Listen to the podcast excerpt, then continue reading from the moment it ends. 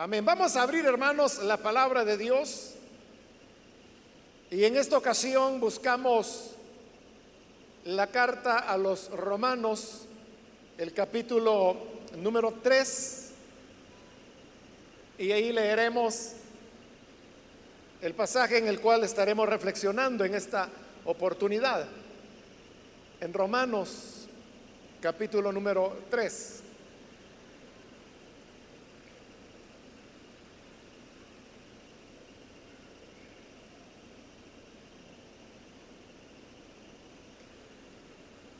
La palabra de Dios nos dice en Romanos capítulo 3, versículo 3 en adelante, pues qué,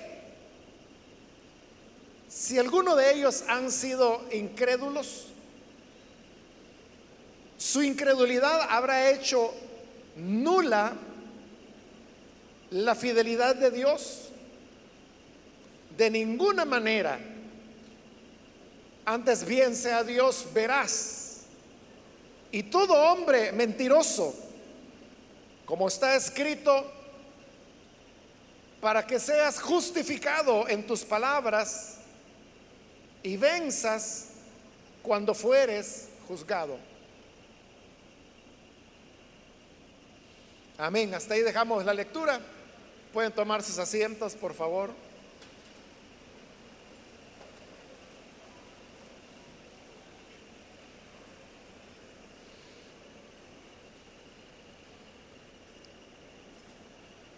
Sabemos que esta carta fue eh, redactada por el apóstol Pablo y en los primeros capítulos, que serían los primeros dos, él se ha dedicado a explicar la manera en cómo los seres humanos se alejaron de Dios hasta llegar a la idolatría y luego cometer una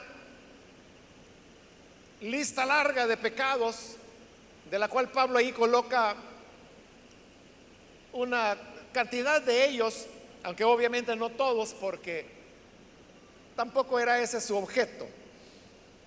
Y luego llega a la conclusión, y la conclusión es que tanto gentiles como judíos han pecado ante Dios y por lo tanto están en una condición de condenación y necesitan la salvación. Pero note que Pablo está poniendo en un mismo nivel de necesidad a el judío con el gentil. Es decir, que no hay diferencia. Y bueno, esas son las palabras literales que Pablo usa. Él dice, no hay diferencia entre judío y gentil.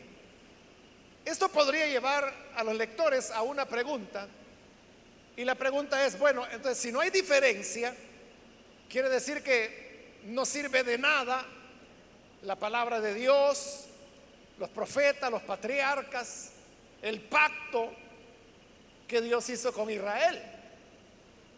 Porque todas estas cosas que he mencionado le, fueron entregadas a Israel.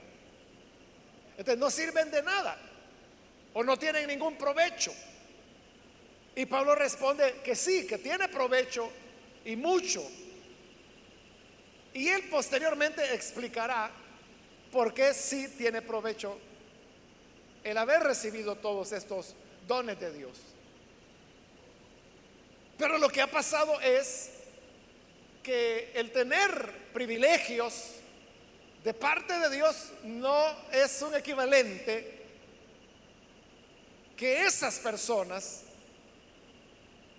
estén gozando con el favor de Dios. Porque el favor de Dios no depende de los privilegios recibidos, sino de la manera como nosotros respondemos ante esos privilegios. Entonces él se pone a explicar qué es lo que ha ocurrido con Israel. Y eso lo hace en los versículos que hoy hemos leído. Cuando dice, pues que si algunos de ellos han sido incrédulos. Su incredulidad habrá hecho nula la fidelidad de Dios. Lo que Pablo está haciendo ahí es que se está adelantando a las objeciones que los lectores de la carta pudieran poner. Y una de ellas era que si él está diciendo, acaba de decirlo, que sí aprovecha el recibir la ley, el recibir los privilegios de Dios que Israel recibió. Pero la pregunta sería, ¿en qué se ve ese provecho? Entonces, adelantándose a esa objeción, es que él mismo se pregunta y dice, ¿qué vamos a hacer si algunos de ellos, es decir, de los que recibieron privilegios, han sido incrédulos? Y es lo que le decía, que no respondieron de acuerdo a los privilegios que recibieron. ¿Qué vamos a hacer? Vamos a llegar entonces a la conclusión que Dios es mentiroso, que su palabra no es real, que todo es una farsa. Todo eso vamos a, concluir de la realidad de que haya personas que se han mostrado infieles hacia los privilegios que el Señor les entregó. Esta situación, objeción como dijimos, a la cual Pablo se está anticipando, es una objeción que nosotros la encontramos muy a menudo en el presente. No en los términos que Pablo la pone ahí, pero en el fondo es la misma objeción. Y es cuando hay personas que rechazan el Evangelio y no solamente rechazan el Evangelio, sino que hablan muy mal del Evangelio y aún de Dios. Cuando ven que hay personas que no son fieles a ese Dios que nos ha revelado su evangelio. Son aquellos que dicen, es que mire, y no dice que son creyentes, pues, y mire cómo actúan. Porque lastimosamente, hermanos, esa es la realidad, ¿no? Que hay personas dentro de las iglesias que no viven su cristianismo como debe ser. Entonces llevan conductas que son muy contrarias a lo que la palabra de Dios enseña definitivamente. Porque hay personas que quizá hermanos no han entendido esto del Evangelio, tienen años de ser evangélicos y todavía no lo han entendido. Creen que el Evangelio es solamente como una cuestión de, religión, que hay que tener religión. Y la gente dice, bueno, si no soy católico voy a ser evangélico. Y entonces lo, ven como una cuestión religiosa, que si antes iban a misa, hoy vienen al culto el domingo. E igual que antes, que al salir de misa iban a hacer y deshacer, hoy al salir del culto van a hacer y deshacer otra vez. Pero la gente los conoce. Y la gente sabe que estos dicen ser creyentes pero siguen mintiendo, siguen actuando de manera deshonesta, roban, calumnian, murmuran, chismean, hacen todo tipo de situaciones que son una abierta contradicción a lo que el Evangelio dice. Entonces, cuando las personas ven eso, Obviamente, como lo he dicho tantas veces, que el incrédulo es incrédulo, pero no es tonto. Él se da cuenta de esas contradicciones y entonces es cuando comienza a cuestionar y dice, mire, si este fulano o mengana dice que es creyente, ¿cómo es que actúa de esta forma? ¿Por qué hace esto otro? Y mire, ¿y que la Biblia no dice que hay que amarse los unos a los otros. ¿No es esa la enseñanza que Jesús trajo? Esta me engana, porque entonces odia a todos los vecinos. Y se lleva mal con todos. Y mire, aquí ninguno decimos que somos creyentes, pero todos nos llevamos bien. Pero esta señora que dice que es creyente, ella es la que causa todos los problemas aquí en el vecindario. Entonces cuando la gente ve esa contradicción, el problema, como Pablo lo está diciendo ahí, no es que la gente diga, él es un mal cristiano. La gente no dice, es que esta señora va a la iglesia, pero ella anda en otra órbita, ella no entiende nada. La gente no dice eso. La gente lo que dice es, mire pues si este fulano que no dice que es creyente. Así son todos. Y ahí se lo pasan llevando de encuentro a usted. A todos. O mire, esta señora chismosa.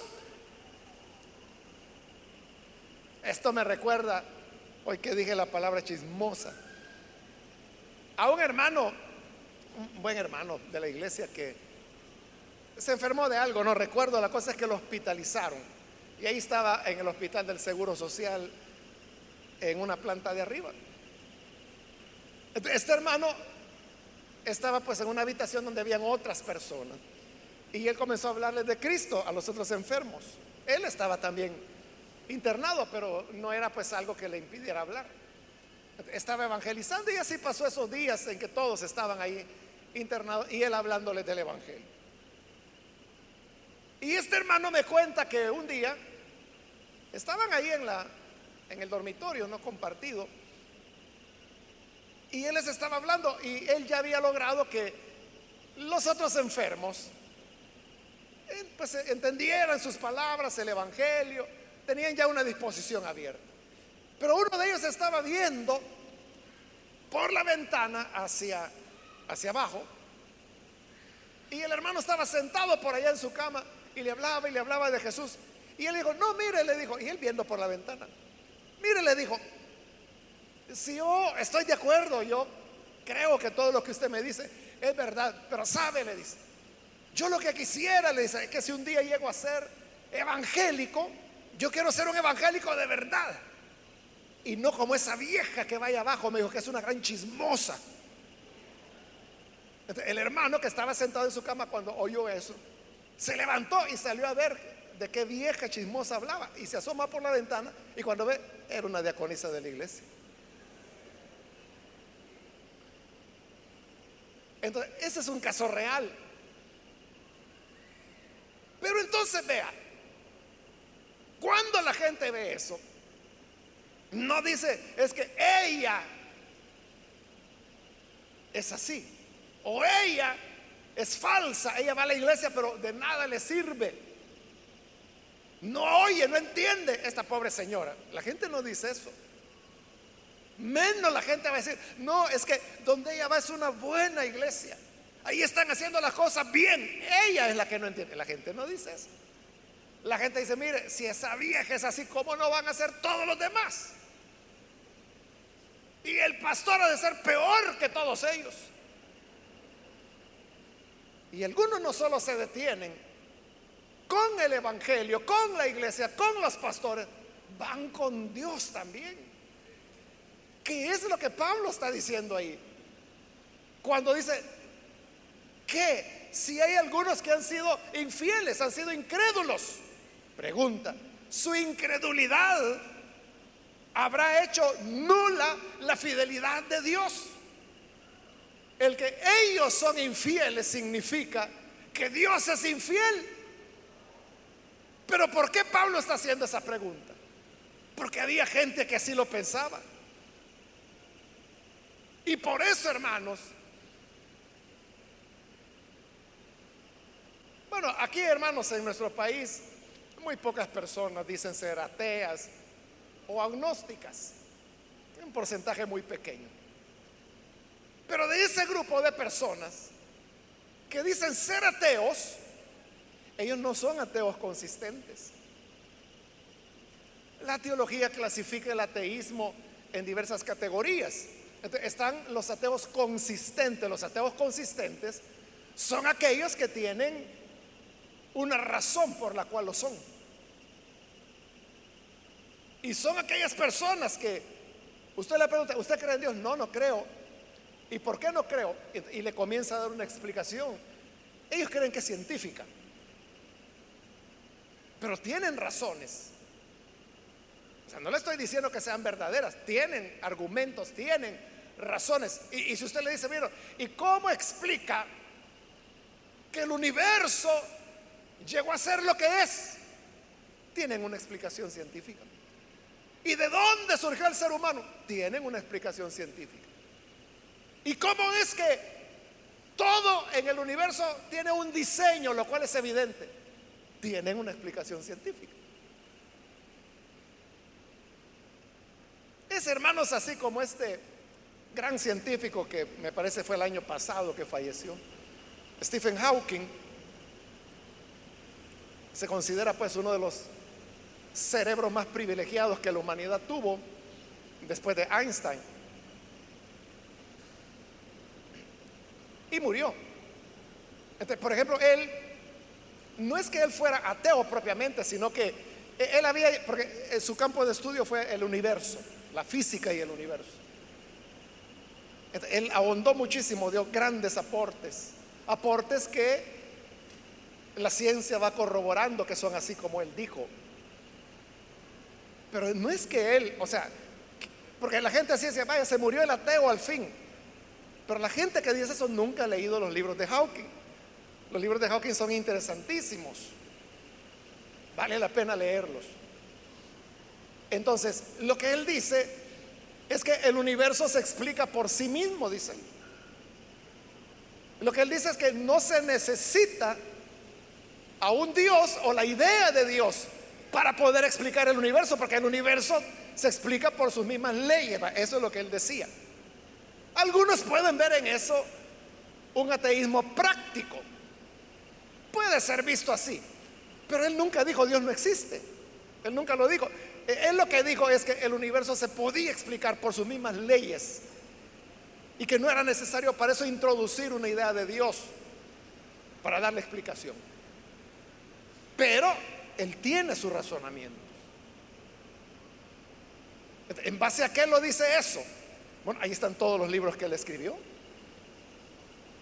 Y son libros, hermanos, más gruesos que casi el doble de una Biblia. A mí me gusta leerlo a él, he leído un par de libros de él. Y en una ocasión, hermanos, estando en, México, en una librería, encuentro que ahí en México hay, bueno, aquí en El Salvador solo se hallan dos libros de él el que se llama Breve Historia del Tiempo, que es interesantísimo ese libro, y muy popular, cualquiera lo puede entender.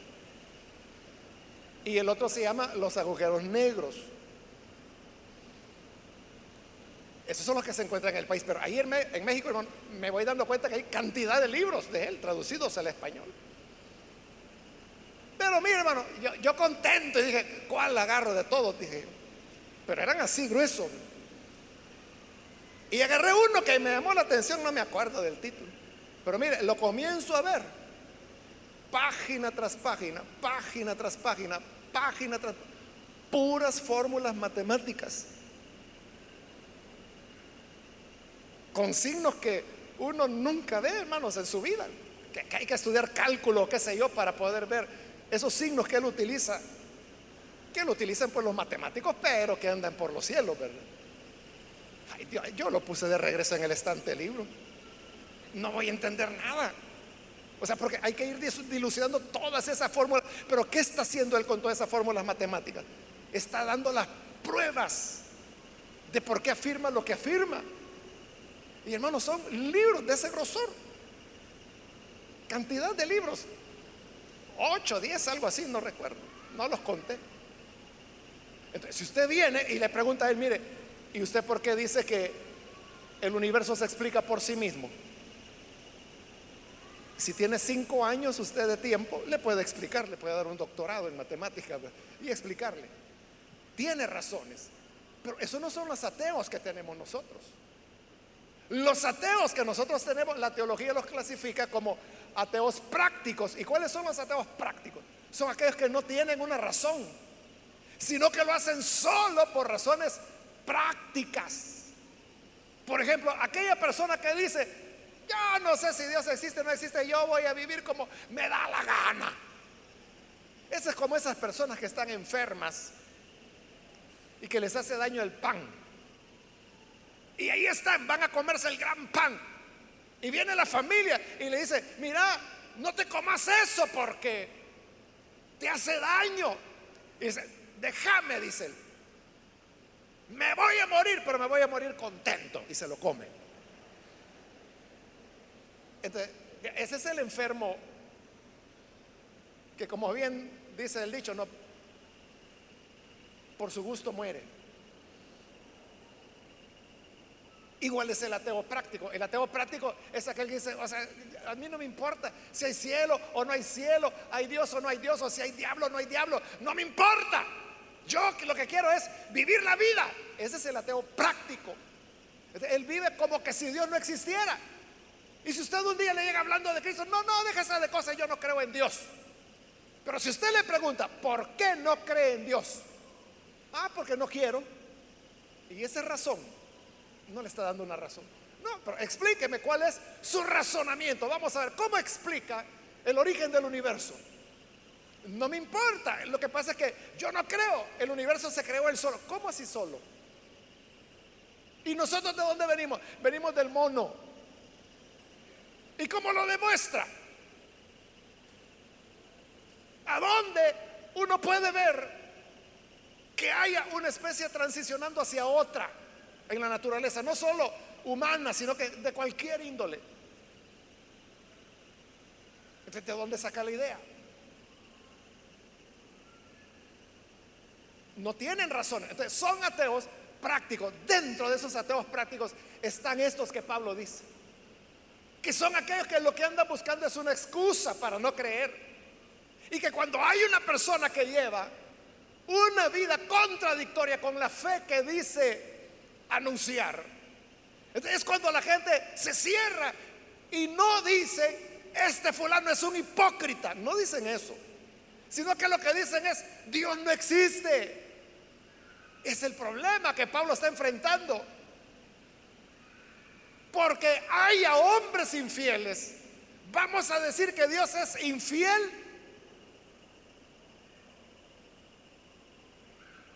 Claro, usted dice no y él también responde de ninguna manera. Pero eso somos nosotros los que hemos creído. Pero en la mentalidad del incrédulo es, es que Dios no existe.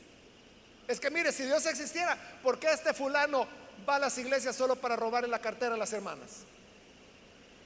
Y mire, este sutano se hace pasar por creyente, pero ahí anda seduciendo a las hijas de los hermanos. Y hay casos reales de eso, que se dan. Pero el problema no es que digan, mire, este fulano es un pícaro, métanlo preso. No dicen eso. Sino que lo que dice es, todos son incrédulos, todos son vulgares, todos son mentirosos, todos son adúlteros, todos son ladrones. Las iglesias son una farsa, ese es un negocio. Los pastores, esos son los peores, la peor calaña que hay. Y Dios, esa es una idea tonta para embrutecer a la gente. Eso dicen. Es lo que Pablo está preguntando hoy. Porque algunos son infieles. Vamos a decir que Dios es infiel. Y acuérdese, este razonamiento, Pablo lo está haciendo de Israel. Porque el hecho es que Israel que había recibido los privilegios de Dios, vivía como que sin nada. Es lo que él demuestra en el capítulo 2, que dicen ser israelitas, pero son iguales o peores, bueno, peores, dice él, que los gentiles. ¿Por qué? Porque el gentil no sabe lo que es bueno y malo. El israelita sabe lo que es bueno y malo y hace lo malo lo hace a conciencia. Y por eso es que él está diciendo, ¿el qué? Porque los israelitas fueron rebeldes. No han honrado la verdad que se les entregó, la revelación de Dios que han recibido. Por eso Dios es infiel. Esto que Pablo escribió hace dos mil años de un Israel desobediente es exactamente lo que la gente hoy en el siglo XXI dice de Israel. Usted los ha oído. La gente dice, bueno, ¿y ustedes que no dicen que Israel es el pueblo elegido de Dios? Pues. Pero mire, allá está Israel bombardeando a los palestinos. Allá los tiene encerrados, allá están en campos de concentración, matan niños. les dejan caer las bombas, igual sobre escuelas, mezquitas, hospitales, lo que sea. Y esos son el pueblo escogido de Dios.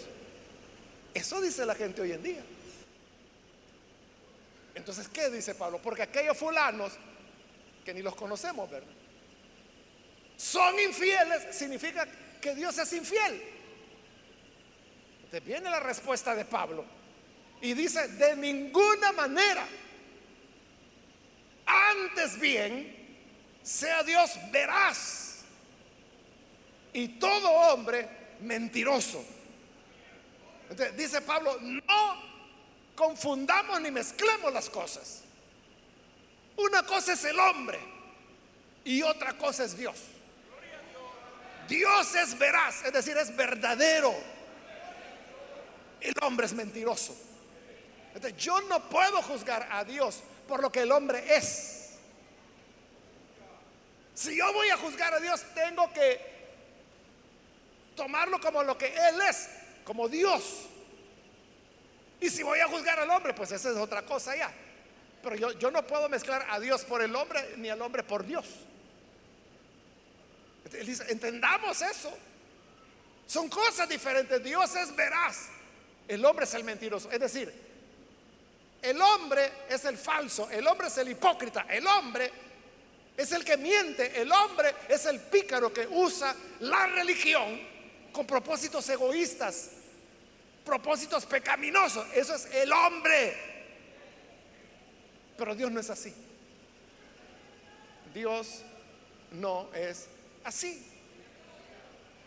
Ahí es donde uno tiene que aprender a hacer la separación. Hermanos, en otras ocasiones yo les he dicho que al oír las críticas de las personas, ¿verdad? Una crítica muy común es que dicen, es que los pastores se hacen millonarios con las iglesias. Ah, es pastor, ah, ese tiene millones y como eso lo dicen a cada rato, ¿verdad? Entonces, hace años atrás, hermano, yo decía, yo decía, tienen razón, decía. O sea, tienen razón a causa de todos los abusos económicos que se dan dentro de algunas iglesias. Entonces decía yo, la gente ha visto tanto a los pastores alejarse de las personas, vivir en niveles muy elevados cuando la gente está viviendo en situaciones muy limitadas y una indiferencia hacia esa realidad. Usted decía, tienen razón de pensar de esa manera. Y yo así, hermanos, me mantuve por años, ¿verdad? Entonces, cuando yo leía eso, todos los pastores son vivianes que se enriquecen. Tienen razón, les decía.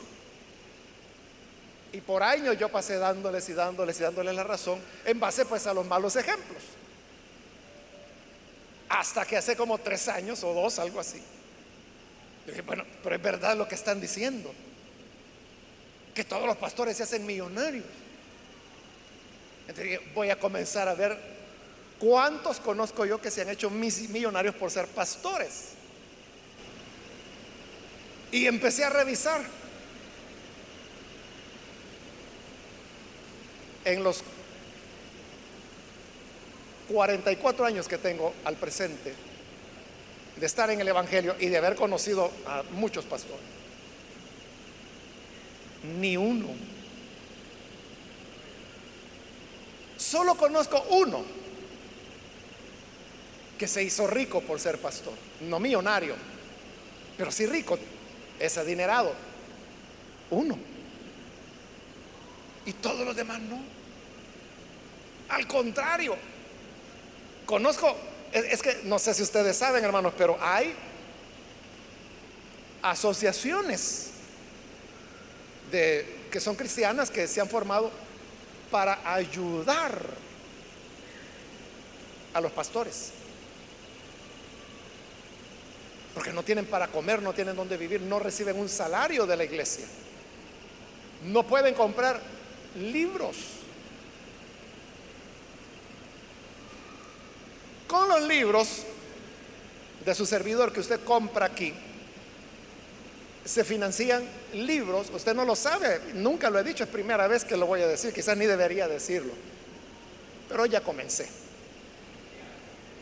Lo, lo que usted, bueno, usted sabe que los libros de sus servidores son los más baratos que hay aquí en el país. En serio, vaya a cualquier librería y vea lo que valen los libros y vea lo que valen los de su servidor. Están regalados. Pero aún así, siendo casi regalados, ahí usted está financiando dotaciones de libros que damos a pastores y que viven en áreas rurales y que no tienen ni siquiera, a veces ni para una Biblia. Menos van a andar comprando otros libros.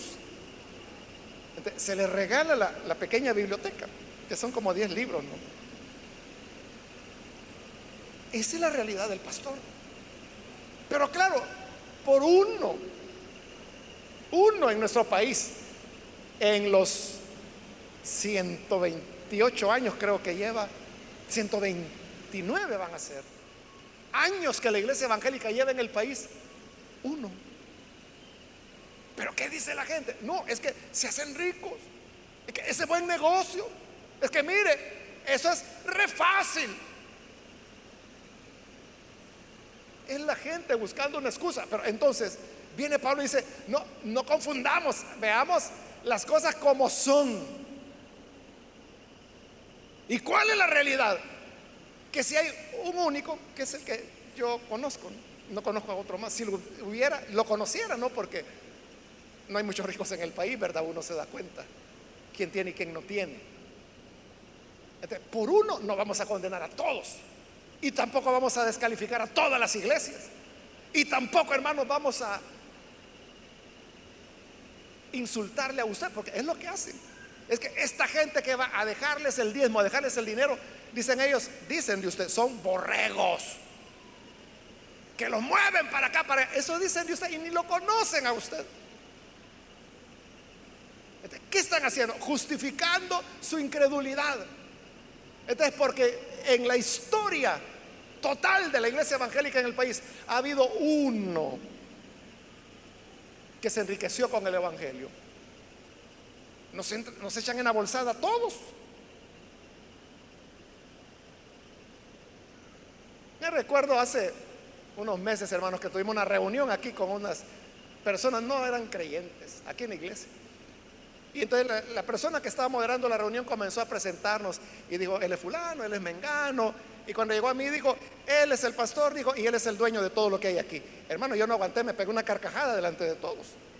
Era una reunión muy seria, pero no aguanté, o sea, me pareció tan gracioso lo que él decía que me pegué una carcajada y todos se me quedaron viendo, porque era una reunión seria. Y yo le dije, el dueño.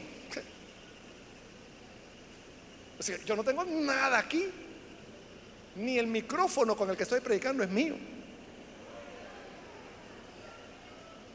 Esto pertenece a una entidad que se llama Misión Cristiana Elim, que tiene una asamblea general.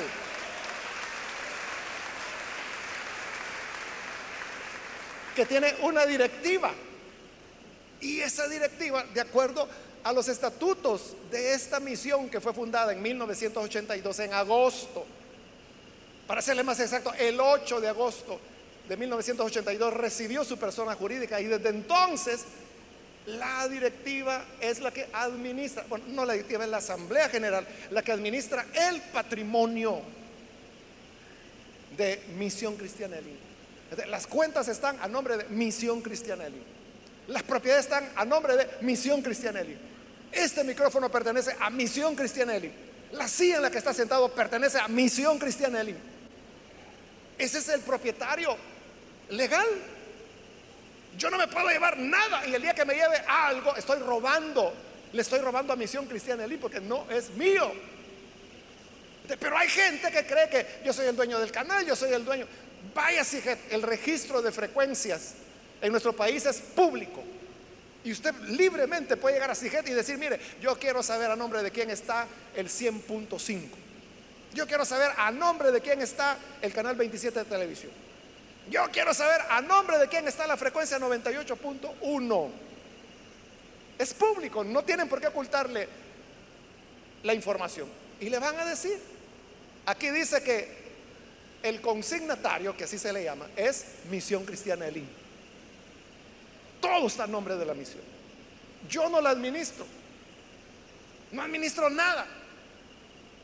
Cada iglesia tiene a los ancianos que administran los bienes de esa iglesia local. En este caso hay seis ancianos aquí en la iglesia. Yo no soy ninguno de ellos.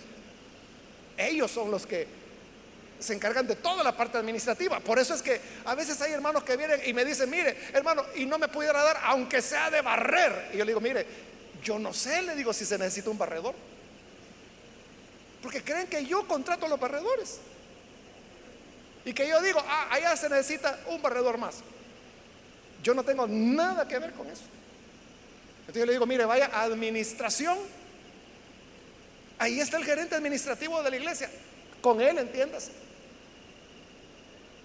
Y a veces la gente se molesta porque cree que soy yo el que no quiero hacer nada. Y, le digo, no, no tengo nada que ver en eso.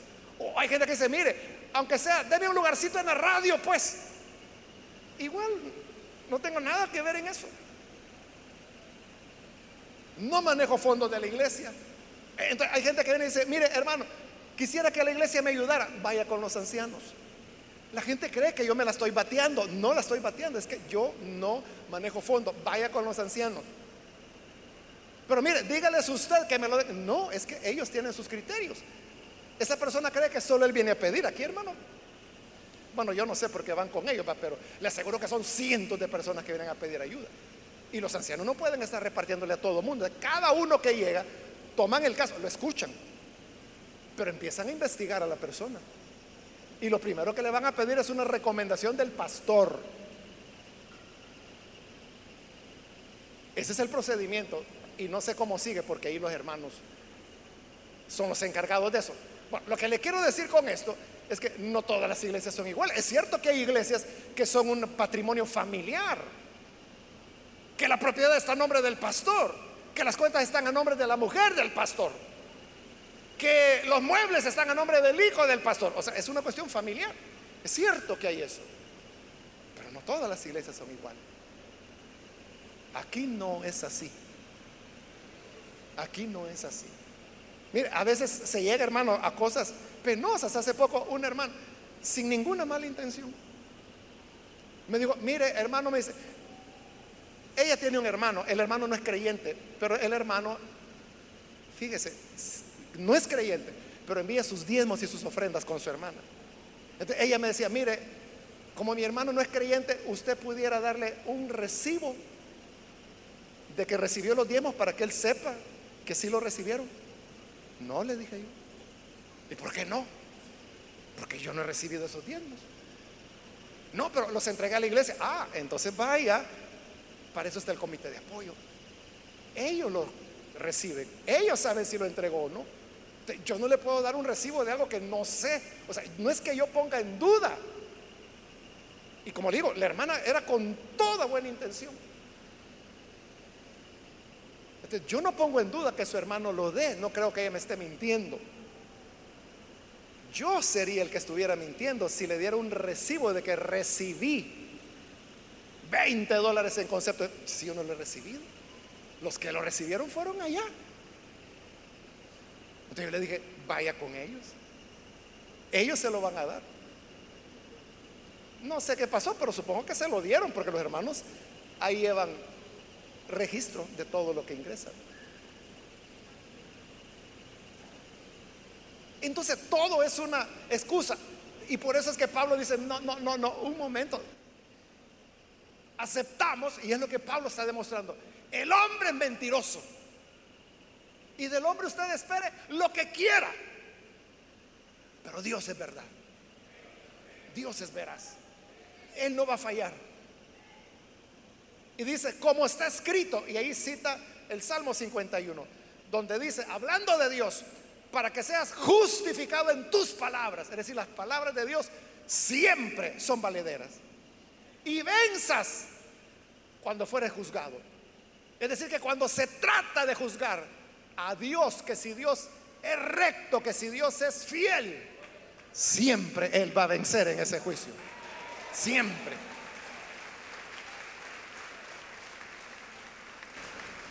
Esta semana también que pasó, una hermana también me decía,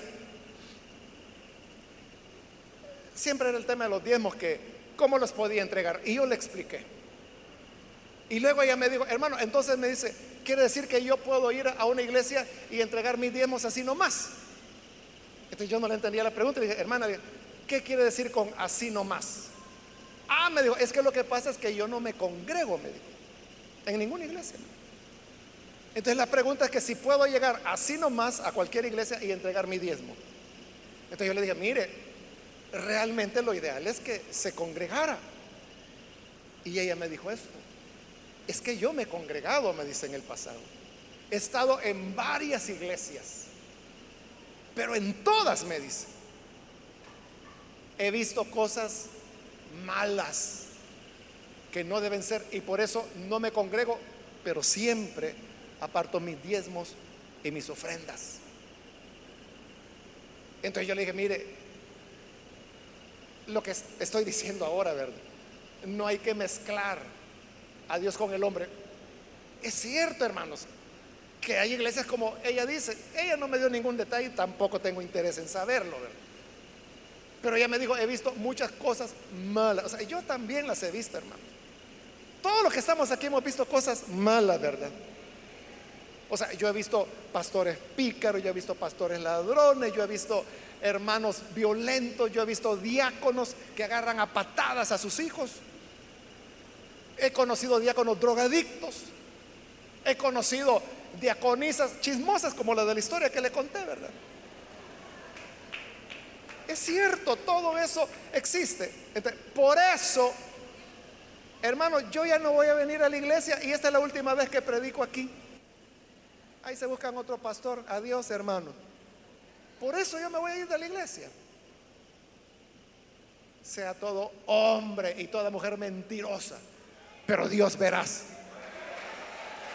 Es por el Señor que lo hacemos. Esa es la respuesta para esta hermana. que si uno se queda bien, yo creo, hermanos, que en toda iglesia, hermanos, va a haber fallas. Mire la iglesia de los Corintios. Mire la iglesia de los Gálatas. Mire la iglesia de Colosenses. Mire la iglesia de Tesalónica. Donde Pablo dice que hay algunos haraganes que no quieren trabajar. Y andan viviendo de vagos. En antigüedad como hoy, en todas las iglesias, uno puede encontrar, como Jesús lo dijo, cizaña, pero no hay que perder de vista que hay buen trigo también. Hay buena semilla. Hay verdaderos hijos de Dios. ¿Y por qué la gente se fija más en lo malo? Porque causa más escándalo. Cuando dicen, mire, el pastor se metió con una menor de edad. ¿Quién, quién, quién, quién, va la gente? ¿Quién es el pícaro? ¿Y por qué no publicaron la foto? Quiero ver la foto de ese pícaro. Ese es el morbo de la gente. Pero si alguna vez se dijera, hay un pastor que está ayudando a la infancia. ¿A quién le importa, hermano? O aún eso dicen, claro, si como son millonarios, de las migajas les dan a los pobres niños. Nunca se queda bien con la gente. Este, uno no puede estar dependiendo de las personas. Y tampoco uno puede nunca y ese es el problema de la hermana que le decía. Nunca encontrarás una iglesia perfecta. Nunca. Aquí hay hermanos y hermanas que quizás están aquí y saben que así es. Que me han dicho, hermano, está este problema en la zona. Y yo le digo, mire, hable con su pastor. Es que ya le dije y no hace nada. Hable con el supervisor, perdón, con el coordinador. Ya hablé con el coordinador y tampoco me resuelve. No puede ser, le digo. ¿Quién es su coordinador? Y me dice, es el hermano fulano. ¿Segura? ¿Que no se lo resuelve? Sí, hermano. Por eso estoy apelando a usted. Entonces, y tienen razón, son cosas, es que la gente no tiene por qué mentir. Pero a veces yo le digo, mire hermana, nosotros sirvamos al Señor. O sea, uno quisiera que toda la gente estuviera alineada, que todos estuvieran en lo que estamos, ¿verdad? No se puede. Entonces, nosotros Es que Dios no nos va a pedir cuenta, mira, ¿y por qué tu vecino era así? ¿Y por qué tu anfitrión era así? No te va a pedir cuenta de él. Te preguntará, ¿y tú qué hiciste? Eso es lo que al final de cuentas va a contar. Y a esa, eh, a esa, a ese momento de dar cuentas personales es donde tenemos que encaminarnos y enfilar nuestra vida. Nunca habrá una iglesia perfecta. Y como le he dicho a algunos hermanos, y si usted hay a la iglesia perfecta, no vaya, porque la va a arruinar. Ahí deje los perfectos, que sigan siendo perfectos, no la vaya a arruinar. Es cierto, hermano. Pero no hay iglesia perfecta. Entonces, pero si hay uno que es perfecto, sea Dios veraz. A Él servimos y a Él le amamos. Y no porque las cosas sean color de rosa. Mira, hermana, de mí han dicho mentiras, me han insultado, me han ofendido, han ofendido a mi familia, me han traicionado, han hecho de todo, me han estafado. Pero yo no estoy viendo a la gente. Y, tampoco yo voy a, a, decir, ah, como todos son unos pícaros, hijos del diablo, entonces Dios no existe. Una cosa es la cizaña, otro es el dueño de la viña. Que sea todo hombre mentiroso, pero Dios verás. nunca debemos detenernos por esas cosas. Porque tenemos una responsabilidad delante de un Dios que es fiel, verdadero, íntegro y justo. Nunca seremos avergonzados si ponemos nuestra confianza en Él.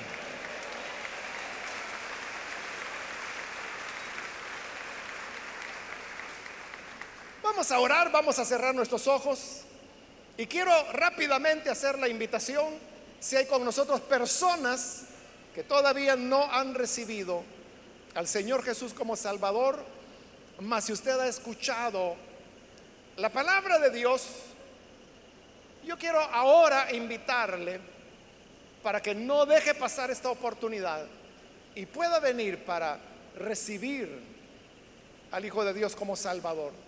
Si hay alguna persona que su obstáculo era es que a mí me gusta el Evangelio, pero mire qué clase de gente. Mire cuánta hipocresía. Y yo no se la voy a negar, es cierto. Pero tú no tienes por qué ser hipócrita. Tú no tienes por qué ser mentiroso. Tú puedes tener una relación sincera, honesta con Dios. Y ese es el llamado. Aquellos que hoy necesitan venir para tener una relación honesta con el Señor Póngase en pie, por favor, en el lugar donde está, para que podamos orar por usted.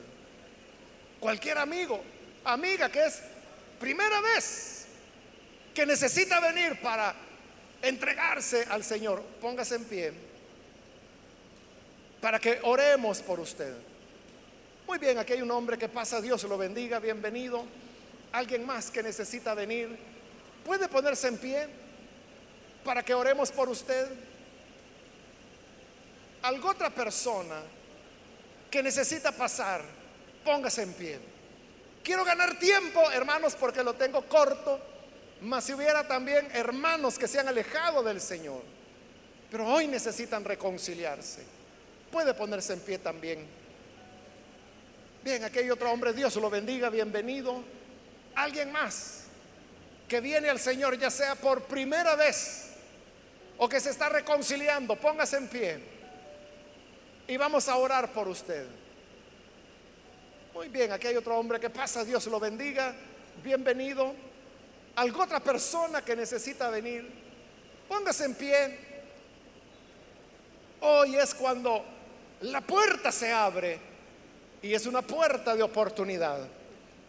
Dios bendiga a esta otra persona que pasa. Bienvenido. Alguien más que necesita venir. Puede ponerse en pie. Si usted está en la parte de arriba, también con toda confianza, póngase en pie y vamos a orar por usted. ¿Hay alguna otra persona? ¿Alguien más que necesita venir? Póngase en pie y vamos a orar.